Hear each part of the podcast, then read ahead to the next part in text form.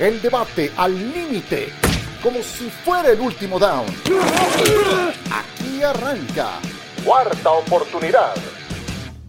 Hola, hola, ¿qué tal? Bienvenidos. Esto es Cuarta Oportunidad, su podcast de NFL al día. Michael Pasquel y también es Radicari Correa quienes habla para repasar las notas más sobresalientes de la semana en el fútbol americano profesional. ¿Cómo andas, mi lord de las entrevistas, señor Pasquel? Queridísima Cari, qué gusto saludarte, tener este, en este, tenerte en este podcast. tan fuerte abrazo. Pues muy emocionados porque ya empezaron los campos de entrenamiento, ya están todos los equipos ahora sí enfocados en lo que viene la próxima temporada. Y bueno, pues hablaremos de varios temas, ¿no? Empezando con la parte de Justin Herbert y su nuevo contrato y esto que indica para Joe Burrow. Exactamente, estamos en conteo regresivo ya para una nueva temporada. Eh, julio, el último mes de eh, no tener fútbol americano profesional. Mi querido Itán, que ahora sí tiene Coreba, qué gusto saludarte.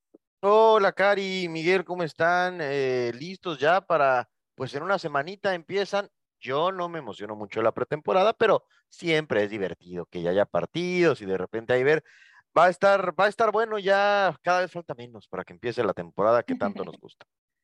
Exactamente. Yo sí me emociono con ese tipo de notas que tenemos, ¿no? Que nos dan eh, carnita para platicar y para medio eh, visualizar qué es lo que viene a continuación. Eh, empezando a hablar de lo del contrato de Justin Herbert, 262.5 millones de dólares que lo convierten en el nuevo coreback mejor pagado de la liga. La pregunta que siempre nos hacen es si lo merece o no, pero muchas veces pues ni siquiera se trata de eso, sino que es lo que dicta la tendencia del mercado, es lo que propone la posición. Pero bueno, esto habla también de lo convencidos que deben estar eh, los Chargers con Herbert y sus funciones. ¿A ti te sorprendió, Michael? No, Cari, sin duda, no. Algo que tengo que aplaudir a los Chargers es que por más que no pueden llegar a un Super Bowl, pero lo que sí están muy bien, muy sólidos los últimos años es en la posición de quarterback. Tuvieron un muy buen quarterback con Philip Rivers, no pudieron llegar al Super Bowl, se quedaban cortos y ahorita con Justin Herbert creo que tiene el talento suficiente y el equipo para poder, para poder llegar lejos. No me refiero nada más pasar por encima de Mahomes, sino poder llegar a, a un Super Bowl y ganarlo. Así que como lo acabas de decir, el ejemplo es perfecto. El mercado es el que indica cuánto va a valer. Me acuerdo que hace unos años estábamos hablando que Kirk Cousins era el mejor pagado, 30 millones de dólares. ¿Por qué Kirk Cousins? Porque es el mercado lo que indica. Y en un par de años Justin Herbert va a ser el séptimo o el octavo mejor pagado. Esa es la tendencia de la posición más importante para mi gusto de cualquier deporte. Sí, es de manera natural, ya lo sabemos, este, lo vemos temporada tras temporada. Ahora, este contrato mantiene a Herbert hasta el 2029. Todavía tiene sus dos años de contrato de novato y luego eh, cinco que lo ponen sobre la mesa. Es un quarterback joven con movilidad, con nuevo coordinador ofensivo y tan. Ojalá que ya no veamos esos pasecitos cortos porque sabemos que Herbert tiene para más. Tiene a Keenan Allen, que si está sano es importante siempre. Mike Williams, una amenaza profunda. Buenos tight ends. La pregunta es si en estos cinco años más de contrato a Herbert, ¿crees que veremos a Chargers en un Super Bowl? Si sigue estando también Brandon Staley como su head coach. Mm, diría que es más probable que no a que sí, pero también creo que es muy injusto, aunque es una medición simple, calificar a un jugador eh, por exitoso solamente si gana o no Super Bowls y, y, bueno, plática vieja, pero yo no creo que yo no creo que Dan Marino no haya sido mejor jugador que que Trent Dilfer, por ejemplo, o que Brad Johnson. Entonces, eh, creo que los Chargers tienen posibilidad, o Staley es una duda grande, a ver cómo le va a Kellen Moore, se supone, se supone que, que es un coordinador ofensivo eh, más capaz que lo que tenían antes, pero el contrato es lo que tiene que ser, eh, se le da tranquilidad a la franquicia, por supuesto le da tranquilidad a Justin Herbert, a su familia. Eh, yo diría que no, porque hoy me parece que pues todavía no creo que en este ratito se retire Pat Mahomes y lo va a ver dos veces al año. Y Burrow y Josh Allen, entonces creo que si bien pudiera ocurrir, no diría hoy que es tan probable que pase.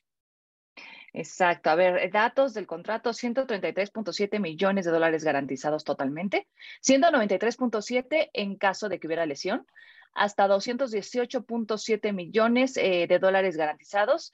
Y bueno, como ya lo decíamos, se convierte en el coreback mejor pagado de la historia por el valor que recibe en el promedio anual. ¿A quién beneficia más este acuerdo? Herbert, Chargers o a Joe Burrow, Michael. Mm, sin duda eso, Cari, sin duda. Joe Burrow ya se está saboreando de lo que viene. Y bueno, por supuesto, él ya lo declaró ayer, todo a su tiempo. Yo sí creo que este verano, antes de que empiece la semana uno, Joe Burrow va a tener un nuevo contrato y sí creo que va a ser arriba de la cantidad de Justin Herbert. Yo creo que estaremos hablando de cerca de 55 millones de dólares por temporada, porque si vemos lo que ha representado Burrow para los Bengals con Herbert, bueno, Herbert ya pasó a playoffs, perdieron en primera ronda, Burrow estuvo a segundos de ganar un Super Bowl, pasó un campeonato de conferencia el, año siguiente. Yo Burrow de lo mejor cayó en la NFL y bueno, pues eso le convino a, los Bengals, por supuesto. Los directivos de Cincinnati saben perfectamente qué es lo que le tienen que pagar y sí creo que, insisto, en menos de un mes o un mes, cuando mucho, justo antes de que empiece la temporada, el quarterback de los Bengals tendrá un nuevo contrato y sumamente jugoso.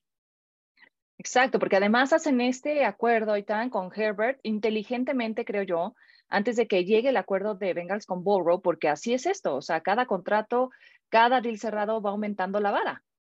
Sí, es eh, siempre el que firma, el que tiene el contrato más nuevo es el que va a tener el contrato más elevado. Así ha sido, así seguirá siendo, y de nuevo, eh, es un buen contrato para todos. Eh, no creo que nadie se sorprenda.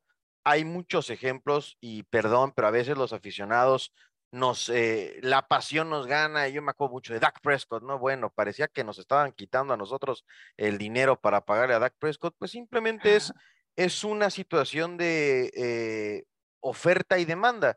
Porque a veces hay autos usados que valen más que los nuevos? Porque el auto usado lo pagas y te lo llevas hoy, entonces el nuevo te dicen que esperes ocho meses. Aquí, corebacks no hay. Toda proporción guardada, como hay tan pocos corebacks y se les paga tanto dinero, como hay tantos corredores, se les paga poco dinero. Es al revés lo que sucede con la posición de coreback a lo que ocurre con la posición de corredor. Sí, totalmente. y me encanta el, ejemplo que pones, creo que lo deja todo muy claro. Eh, y bueno, así está la situación en cuanto a la posición de mariscal de campo. Seguramente eh, que impuso un récord de franquicia en una temporada en pases completos, pases intentados, pases de touchdown en el 2022, que ya llegó a un supertazón, pues eh, será el próximo contrato bomba que estaremos escuchando en la NFL. Pero bueno, y ya que hablamos de mariscales de campo, también toquemos el punto de la reestructuración de contrato de Aaron Rodgers con los Jets. Eh, aunque usted no lo crea, Rodgers aceptó una rebaja salarial, firmó un contrato de dos años por 75 millones de dólares. El cuatro veces MVP tenía casi 110 garantizados por lo que le quedaba de contrato con Green Bay, pero bueno, eh, Rodgers estará ganando menos con Nueva York, una maniobra con la que pues se sugeriría que su permanencia con los Jets podría ir más allá de la presente campaña. Eh, de esta manera, aumentan las posibilidades de ver al equipo de Robert Saleh en el Super Bowl, Ethan? Pues sí, porque se supone que tendrían más dinero para contratar mejores eh, jugadores. De eso a que ocurra, pues también hay, una, hay un camino. Eh, hay, está muy competida la conferencia americana. Creo que desde hace rato no había tanta diferencia en cuanto a la profundidad de las dos conferencias, pero sí, ese dinero que Aaron Rodgers no cobrará, se supone que va a distribuirse entre más jugadores para que los Jets tengan pues más oportunidad de competir, de ganar partidos importantes.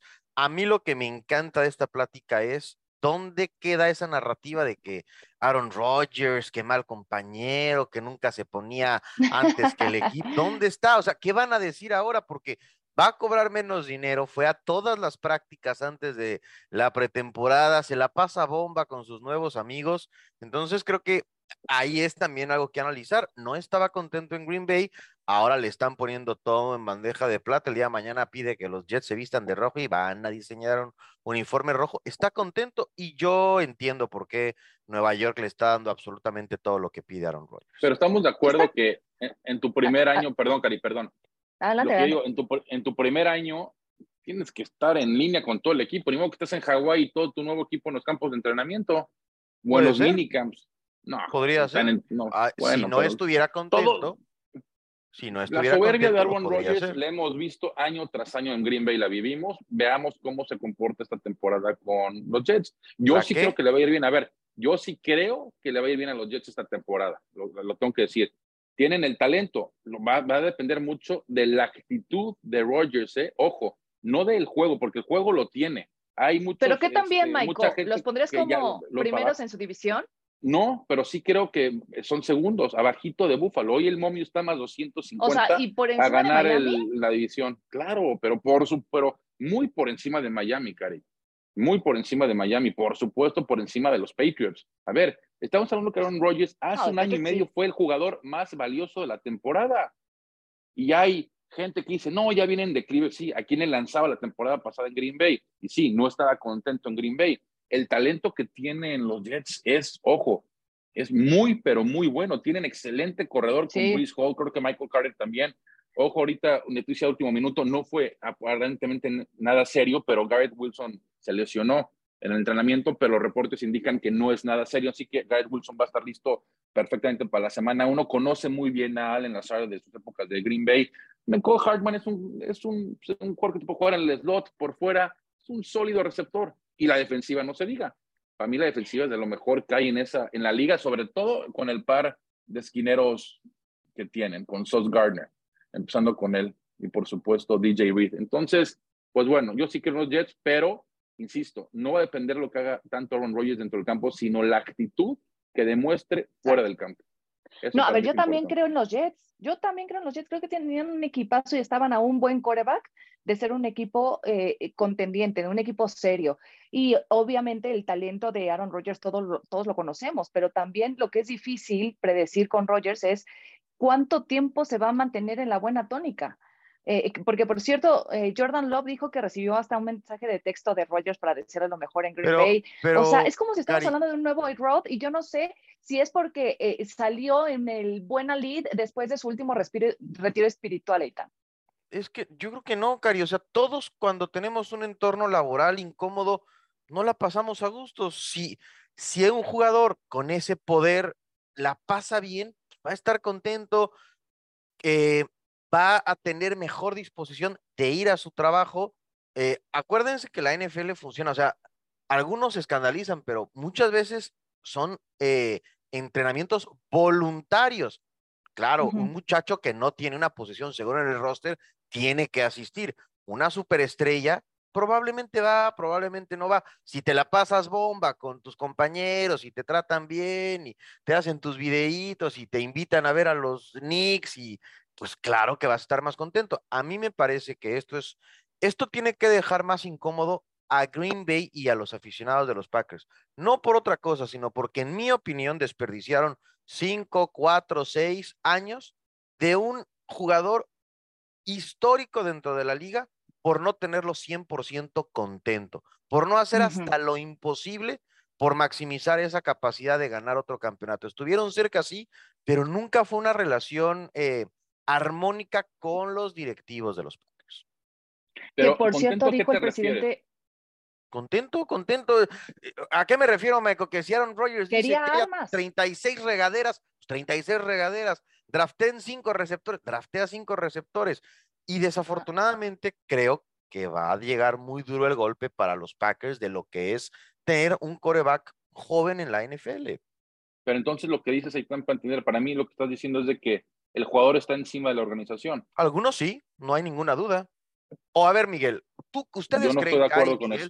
Estará bien, tú romantizas. O sea, que, no, no es que romantizo, las cosas como son. A ver, ¿qué quieres? Oye, no, no, no, se puede esto. Pero mira, te propongo A, B ¿Tú crees que los entrenadores de Nueva Inglaterra y los coaches de Nueva Inglaterra y el dueño de Nueva Inglaterra le pagaron millones de dólares al entrenador personal de Tom Brady para que al ladito de las instalaciones de los Patriotas tuviera unas instalaciones físicas? Claro que no, porque un jugador como ese marca diferencia. ¿Tú crees que Joe Burrow no influyó en que draftearan a Jamar Chase? Porque hay jugadores, hay poquitos, cinco, siete, nueve, cuatro, a los que le dices, ¿cómo le hago para que tú estés perfectamente feliz? ¿Tú crees que Patrick Mahomes no tiene de verdad influencia en algunas decisiones? Claro que las tiene. pero, pero, lo que dices lo de Joe Burrow, lo que puede ser ahorita de Pat Mahomes es por el bien del equipo. Oye, Jamar Chase tenía excelente química en él, es you, nos conocemos muy bien, creo que puede ser creo que puede ser muy buena adquisición, muy buen activo para el equipo. Esa es mi, esa es mi opinión. Ah, ya lo analizarán, perfecto, sí, tiene razón. Pero hay otras cosas que son extra cancha. Oye, yo quiero A, B, C, D, F. Por ejemplo, el ejemplo que decías de no traer un receptor, estoy 100% de acuerdo. Nunca, hasta Watson creo que fue, no sé si fue primera o segunda ronda. No, segunda ronda. Segunda ronda, ¿verdad? No hubo, no hubo selección de primera ronda para Green Bay en cuántos años con Aaron Rodgers. Esa te la doy, lo entiendo pero hay de consentir a consentir. Yo me refiero mucho a lo que pasó la... Pasión, determinación y constancia es lo que te hace campeón y mantiene tu actitud de ride or die baby.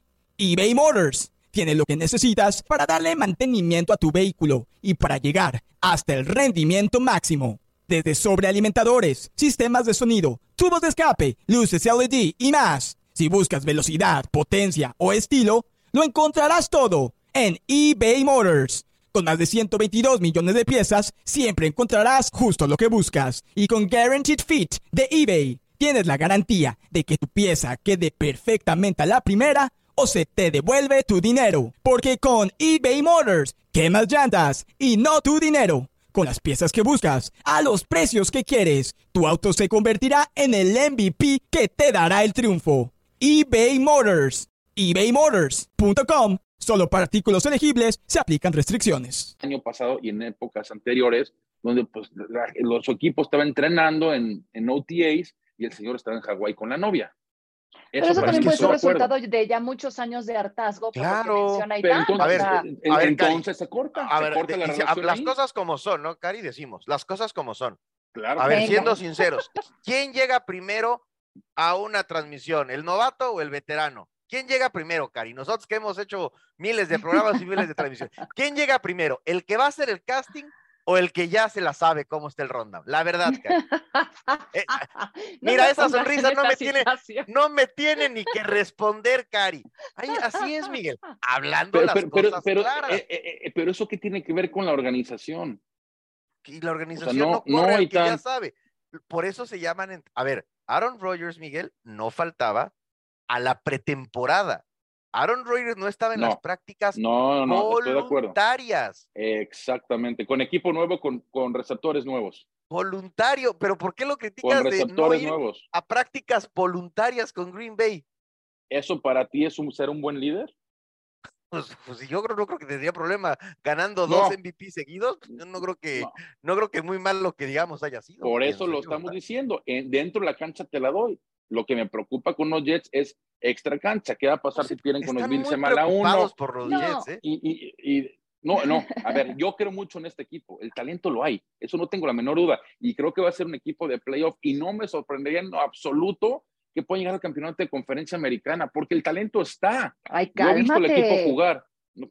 Cari, Aaron Rodgers. La americana está fuertísima. Eh, fuertísima. ¿Cuántos quarterbacks en la americana, de los, de los 10 mejores quarterbacks de la liga, 8 o 9 están en la conferencia americana. ¿Ok? Aaron Rodgers para mí es de los mejores 5 de la liga hoy en día. El talento está. La defensiva para mí es de las mejores 5 de la liga. Tienen buen receptor, tienen buen corredor. Sí, pero Aaron Rodgers también ha tenido un problema para trabajar con Oye, a ver, rosters jóvenes y ahí es, se, lo que, es exactamente, es a lo que voy. Pero, pero por ejemplo, Miguel, a ver, lo que voy. estoy revisando porque tú pensarías que Tom Brady es un buen o un mal líder. Fue, fue.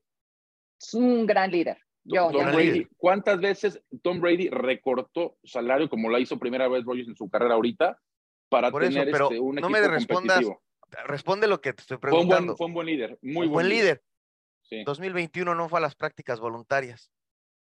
¿Cuántas fueron? Y nadie, y, y nadie Pero nadie fue... hizo tanto escándalo porque no era Aaron Rodgers. El o sea, problema con Aaron Rodgers no es cuando no se presentaba, era cuando estaba. El problema con Aaron Rodgers era cuando estaba en el vestidor, o sea que esperábamos siempre de él como otro tipo de actitudes, el por qué no está alentando al equipo, más bien eh, tenía declaraciones donde eh, pues sin querer o a veces queriendo, ¿no? Enterraba un poco a sus compañeros.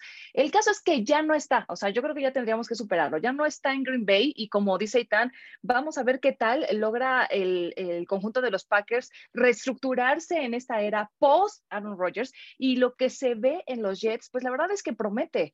Ah, por cierto, el presidente de los Packers, Mark Murphy, eh, dijo a The Athletic que van a retirar el número en el momento apropiado de Aaron Rodgers eh, y se convertirá en el séptimo jugador de los Packers en recibir ese honor, porque sabemos todos que fue un jugador, más allá de si hubo problemas adentro en el vestidor, si hubo problemas con la gerencia, fue un jugador histórico en Green Bay y va a ser recordado, yo creo que mejor de esa manera.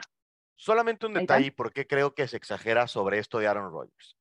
Si él fuera tan mal líder, si él fuera tan, eh, si estuviera, fuera tan incómodo compartir con él, ¿por qué receptores como Lazard o como Randall Cobb?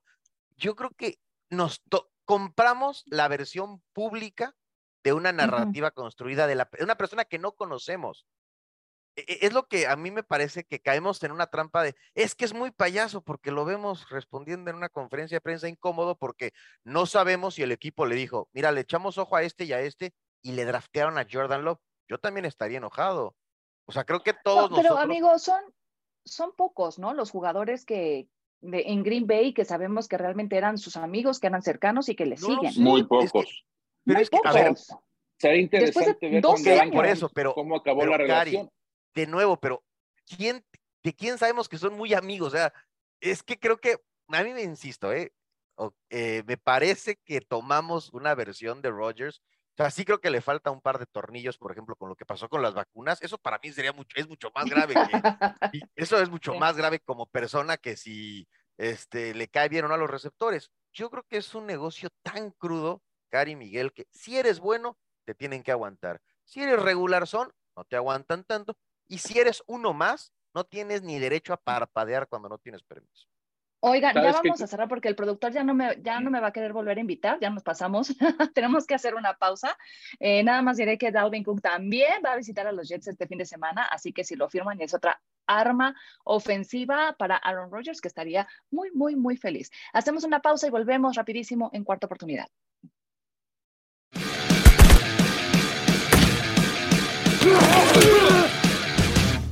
Regreso en cuarta oportunidad y seguimos con el tema de ampliaciones de contratos, aunque han soltado las carteras. Saquon Barkley amenazó a los Giants con no presentarse al campamento de entrenamiento luego de no acordar un contrato a largo plazo y que el equipo utilizó la etiqueta de jugador franquicia no exclusiva. Sin embargo, ya el nudo se desató. El running back eh, de 26 años está de regreso, ha firmado su etiqueta de franquicia por un año, valorada en 10.1 millones, completamente garantizado, y en hasta 11 millones con incentivos. Esta etiqueta se ajustó para añadir un bono por firmar de 2 millones, así como los incentivos. Podríamos decir entonces que valió la pena la presión ejercida y tan. Pues no, Cari, de hecho es muy raro que, a mí me parece que es raro que haya, que haya firmado este contrato Saquon Barkley, porque en realidad ganó muy poquito y tampoco evitó que el próximo año Nueva York, eh, los gigantes lo pudieran etiquetar una vez más. Entonces, me sorprendió que, firmara, pero es un mercado devaluado el de los corredores. Y bueno, según fuentes, hay tres incentivos para Barkley, eh, Michael. El primero es que el equipo neoyorquino consiga puesto de playoffs y que el corredor sume 1.350 yardas por aire. Vele pensando, ¿eh? Por tierra, perdón. Luego, que el segundo es que pueda atrapar 65 pases lanzados en su dirección y el tercero es que sume 11 touchdowns. ¿Qué tan viable ves que pase todo eso si además también está recibiendo de Daniel Jones? Es que es eso, exactamente. Lo veo muy viable porque es uno de los mejores corredores de la liga, Cari. A mí, el mensaje para mí, si fuera Barkley, es muy claro. Mira, ¿qué crees? El dinero lo tengo pero no lo voy a invertir en ti. Ya le pagué a Daniel Jones, quiero invertir en otros jugadores, pero en ti no, te voy a dar 11 millones de dólares por un año. ¿Los quieres? Adelante, no, adiós. Ah, ese, es el claro mensaje. Entonces, a tragarte tu orgullo esta temporada, llega a, los objetivos que te está poniendo, llega al 100% de tu contrato y salte a patadas de esa organización, porque, ojo, los Giants tuvieron una temporada el año pasado y pasaron a playoffs por Saquon Barkley, ¿eh? No por Daniel Jones, no por Joe Sean, el gerente general, no por Brian Dable, el coach, fue por Saquon Barkley y que no le den la atención que merece, como estoy seguro que en su momento, por ejemplo, los 49ers lo van a hacer con, con McCaffrey, es lo que no tiene este, para mí, lo que no tiene perdón. Yo si fuera Barkley estuviera enfurecido, pero pues al final de cuentas, estás hablando que es mucho dinero, son 11 millones de dólares y a buscar un contrato a largo plazo con otro equipo la próxima temporada. ¿Ese es el mejor escenario? ¿Tenía otra alternativa a Sequan Barkley, Ethan? Perdón, Cari, discúlpame, se me cortó la comunicación un momentito. No te preocupes. Eh, ¿Ese es el mejor escenario que podríamos pensar para Saquon Barkley o tenía eh, otra posibilidad mejor? Pues no, es que no podía irse a ningún otro lado, no iba a conseguir un contrato largo. No es que los corredores están amolados, no, no tienen para dónde hacerse, no hay quien les vaya a pagar, no hay quien los valore. Eh, es tratar de arreglar la situación de los corredores es, pues es hasta pensaría yo inocente. Son jóvenes, es ah, en estas analogías, es, son automóviles con 200, 300 mil kilómetros encima y los equipos prefieren autos con 5 mil o 6 mil kilómetros en su motor. Desafortunadamente es una pena quizá porque pues son importantes, pero de nuevo, es tanta la oferta de jugadores que la demanda por los servicios de unos cuantos se ve, se ve devaluada. ¿Saben, ¿Saben hoy en día, Cari, el mejor corredor pagado hoy en día, y porque es la tendencia año tras año, es Bijan Robinson, el de Atlanta, el novato. Es el corredor mejor pagado con 13 millones de dólares para la próxima temporada. Le sigue McCaffrey, Camara y Saquon Barkley. Entonces eso te dice cómo está el mercado de la posición de corredor, cuando no hace mucho una, bueno, sigue siendo una posición sumamente importante, pero cada vez va teniendo más peros esta posición, se puede reemplazar con un corredor de quinta, de séptima, hasta de última ronda, de séptima ronda, y los equipos prefieren invertir en otras posiciones sabiendo que le pueden pagar una mínima eh, cantidad a la posición de corredor. Para que tengan una idea, el, el promedio de sueldo de un corredor por temporada, oigan esto, es de 1.5 millones de dólares. Mm. El promedio de sueldo de un pateador, de un kicker, es de 2.2 millones de dólares. 700 mil dólares de diferencia entre uno y el otro. ¿eh? Exacto. Bueno, eso también tiene que ver con el riesgo que tienen por la posición de sufrir lesiones, la durabilidad, eh, en fin, las estadísticas que se les exigen estos rubros. Y bueno, así la situación entonces con Saquon Berkeley ya cierra su acuerdo con los gigantes, pero también se dio esta semana la noticia de que Trevon Dix, el corner, se queda en Dallas, firma una extensión, una extensión por 5 años y 97 millones de dólares, eso incluye 21 en bonos, pero garantizados 47, algo bestial. Esto lo pone como el quinto corner mejor pagado de la liga. En el 2022 tuvo 11 intercepciones, líder en ese departamento. Y nadie, nadie duda de la calidad de Trevon Dix, pero es un jugador también, me parece, que arriesga mucho, Michael, que si le sale bien, genial, pero si no, abre muchos huecos para jugar 100%, grandes. 100%. Yo creo que están comprando demasiado la temporada que tuvo hace dos años es un buen jugador, no digo que no, pero más que nada es un jugador de sistema. Creo que Dan Quinn ha aprovechado, sabido perfecto dónde ponerlo, pero para pagarle esa cantidad, no, yo no estoy de acuerdo. Claro que se, se tienen que eh, preocupar por él y saber darle un contrato, estoy de acuerdo, es una posición que, pues así como hay ciertas posiciones en la NFL como quarterback, la de corner, la de esquinero, no es fácil de encontrar y creo que es un buen jugador, pero no para pagarle esa, esa cantidad y más de sistema. Pero está bien si quieren pagarle eso, adelante porque más adelante se van a tener que preocupar por City Lamb y por otros jugadores que vienen, que van a buscar nuevo contrato, como el caso de Dak Prescott, que va a buscar ya no mucho tiempo, en unos años, un nuevo contrato. Así que desde ahorita, amarrar a este jugador, más adelante eh, preocuparte por CD Lamb. Tienes la situación de Tyler Smith también que no está, que no está contento, pero de Zach Martin, en fin, hay que, hay que ir este, paso por paso y ya por lo menos esta de, de Dix ya la tienen cerrada. Eh, hace bien, Eitan, entonces Dallas en cerrar este acuerdo, considerando los números que se le vienen. Ya mencionaba algunos nombres, eh, Michael, el receptor abierto CD También está el caso de Micah Parsons, el linebacker. Sí, yo creo que hacen bien. Es eh, con todo y que toma riesgos, pues también pagan algunas veces. Esos riesgos son jugadas ahí, ahí grandes y es una posición a diferencia de, de los corredores que hemos platicado. Esta es una posición premium, ¿no? Es eh, frontales defensivos, esquineros, receptores, tackles, los que cobran dinero. Sí, yo creo que está bien. Dallas tiene una buena defensiva. Dan Quinn ha trabajado bien con, con la defensiva de Dallas. Hace no muchos años eran muy malos. Hoy son muy buenos para, para detener a las ofensivas en la NFL.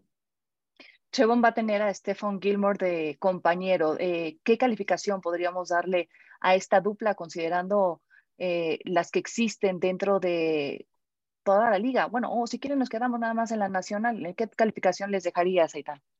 Pues son muy buenos. Creo que es de las mejores duplas que hay eh, dentro de la nacional, dentro de la NFL. No nada más, no son uno, sino dos esquineros muy buenos. Entonces yo creo que Dallas tiene eh, una pareja muy sólida de esquineros entrando la temporada.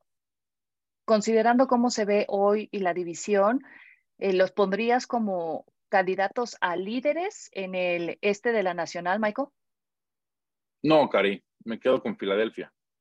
Para mí, Filadelfia es el equipo más completo en la conferencia nacional, mejor quarterback, mejor coach, mejor, mejor cuerpo de receptores, por supuesto, mejor línea ofensiva, que es básico, es la mejor de la liga para mi gusto, muy buena defensiva. Hoy Filadelfia para mí es el candidato para llegar junto con los 49ers al Super Bowl en la conferencia nacional. No veo una diferencia tan grande entre los dos, esos dos equipos y si un escalón importante abajo, ya puede ser, llámese Dallas, llámese Detroit, cualquier otro equipo que quieran meter ahí. Eh, bueno, pero los Dallas Cowboys esta vez y lo que muchos aficionados eh, que nos escuchan y que nos siguen quieren saber temporada tras temporada es si los Cowboys ahora sí tienen material eh, para hacer cosas grandes, para verse en postemporada la próxima temporada, Ethan. Sí, deberían de, pero de eso a trascender puede ocurrir, pero yo creo que pues al menos, al menos hay dos equipos claramente mejores en Filadelfia y en San Francisco, pero tampoco creo que sería un shock gigantesco si terminan pasando algunas cosas y se mantienen sanos. Yo siempre he pensado que el principal problema de Dallas es que tienen a Mike McCarthy, pero eh, no es un mal equipo. Los Cowboys no son un mal equipo y deben estar en, en postemporada manteniendo salud y estando con la mayoría de piezas sanas. Y no estás solo en ese sentimiento, Itán. Te acompaño estamos juntos. Oye, por cierto, ahorita eh. que hablaban de, de rápido de McCarthy, creo que semana 12, sí, eh, semana 2, los Jets visitando a Dallas, McCarthy, McCarthy contra Aaron Rodgers. Ah, Interesante muy bien. Interesante, el morbo va a estar a todo lo que da. Bueno, eh, señores, pues muchísimas gracias. gracias, Miguel Pasquel, Eitan Benerra. Se despide también de ustedes, Cari Correa. Esto ha sido todo por el momento en cuarta oportunidad. Compartan este podcast, háganos llegar sus comentarios y nos escuchamos en la próxima emisión. El debate al límite, como si fuera el último down. Gracias por escuchar Cuarta Oportunidad.